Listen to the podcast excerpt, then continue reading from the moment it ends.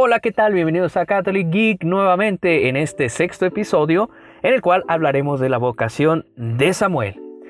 Y fíjense que Samuel para mí es un personaje de la Biblia muy especial porque me hace recordar el catecismo. Cuando eh, tenía yo un 8 años, nuestra catequista, me acuerdo que fue la primera lección que tuvimos, nos leyó este pasaje, nos pidió la tarea de dibujar aquello que nos hubiera llamado más la atención. Me acuerdo que eh, dibujé a Samuel paradito así, este, afuera del templo, no dibujé al templo porque eh, yo decía que estaba viéndolo de frente, entonces todavía conservo este dibujo de Samuel y para mí es muy especial el llamado de este profeta por Dios. Bien, vamos al primer punto que es la lectura de nuestro pasaje bíblico que pueden ustedes ubicar en Samuel 3 del 1 al 10.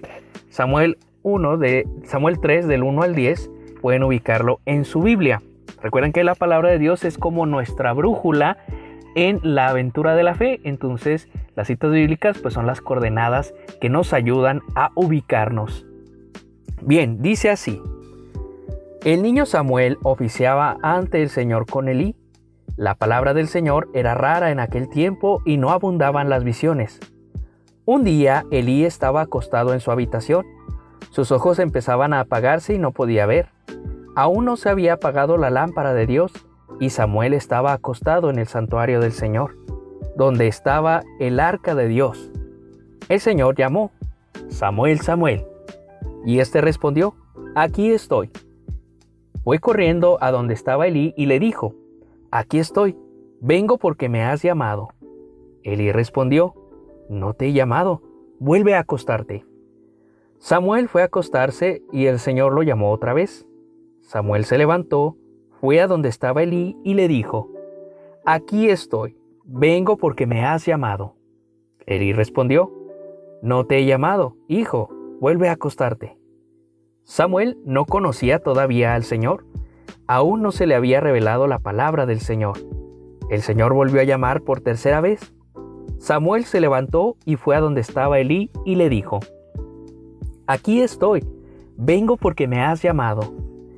Elí comprendió entonces que era el Señor quien llamaba al niño y le dijo, Anda, acuéstate, y si te llama alguien dices, Habla Señor, que tu servidor escucha. Samuel fue y se acostó en su sitio. El Señor se presentó y lo llamó como antes. Samuel, Samuel. Samuel respondió, Habla que tu servidor escucha. Te propongo que leas un par de veces el texto. Cuando Dios llama, no ve a los que eligió como lo hacen los seres humanos. Él quiere encomendarnos una misión. En el caso de Samuel, aún siendo muy niño, lo tiene elegido para una misión. Al principio es difícil encontrar en medio de tantas voces la voz de Dios que llama. A veces nos confundimos con los llamados de los seres humanos, con las voces de los youtubers, con las voces de los influencers, con las voces que aparecen en los noticieros, con tantas fake news nos llenamos los oídos, con tantas canciones, con tantas letras, tantos contenidos y que a veces confundimos esta palabra de Dios. Por este motivo, es muy importante estar atentos y también tener un buen guía. En la vida espiritual no podemos movernos solos, y esto es muy importante porque eso es arrogancia. El que nosotros pretendamos que, no, pues yo soy muy buen cristiano porque yo solito puedo. Yo he hecho solo mi camino. Ese tipo de pensamientos de ir solo, de decir, no, pues allá él, ¿verdad? Eh, nos hacen mm, situarnos en esta arrogancia o soberbia espiritual. Entonces aquí es muy importante tener un guía espiritual, como Samuel, Samuel lo tuvo, Elí, que se presenta y le ayuda a Samuel a entender que Dios lo llama y que debe estar atento a la escucha.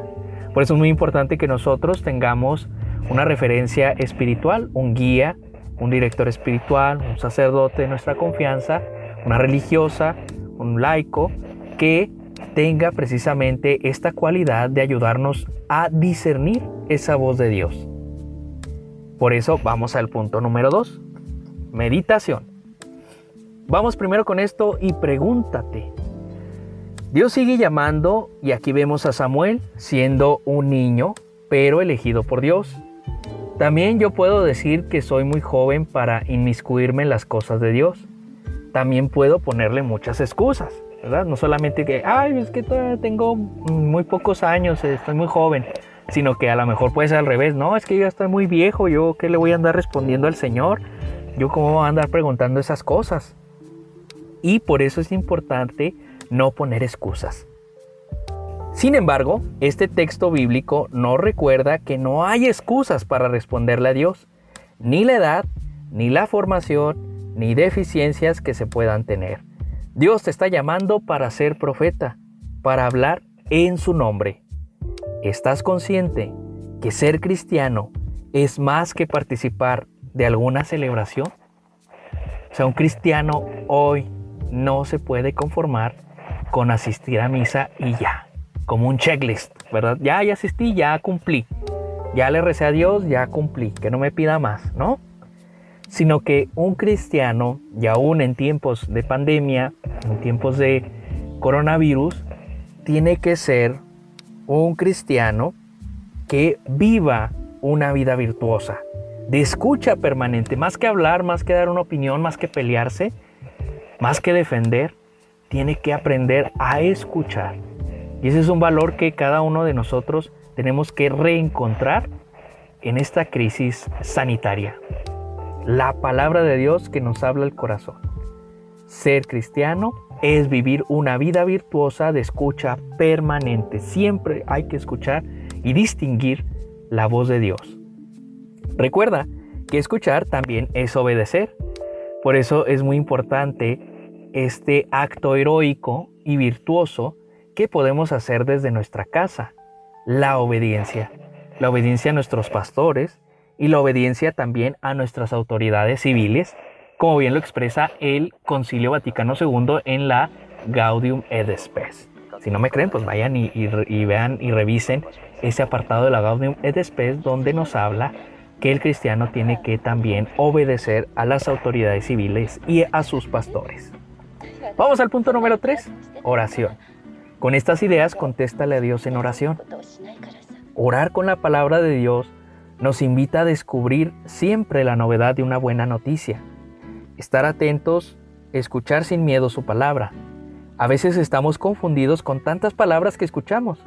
A veces muchas personas dicen que están hablando en nombre de Dios, pero son falsos profetas. Así que aguas y mucho cuidado. Te invito como oración a releer el texto varias veces, a ponerte en una actitud de escucha, es decir, de obediencia. Tómate el tiempo necesario para escuchar a Dios y si fuera importante, trata de estar en un lugar donde no tengas tantas distracciones. Es difícil, ¿verdad? En estos tiempos porque estamos todos juntos en casa, pero bueno, ya en la nochecita o cuando haya silencio, busca este encuentro también con el Señor y pídele que te muestre dónde quiere que tú lo escuches y lo obedezcas. 4. Contemplación. Quédate con una idea especial. Dale vueltas a esa idea. Habla Señor que tu siervo te escucha. Habla Señor que tu siervo obedece. 5. Acción. Proponte una meta para creerle a Dios y demostrar tu cambio. Insistir en esta escucha para que el Señor te hable. No tengas miedo. Si Él quiere que sea su profeta, es decir, que hables en su nombre, ¿qué vas a decir? ¿Qué le vas a decir a Dios? Y bien, hasta aquí llegamos con eh, este personaje Samuel, su vocación muy icónica y muy utilizada en pastoral vocacional, no choteada, ¿verdad? Sino que se actualiza cada vez que la escuchamos. Pues bien, hermanos, les mando un saludo y espero que estos podcasts les estén sirviendo para reflexionar en estos tiempos de pandemia. Esto fue Catholic Geek, nos vemos la próxima.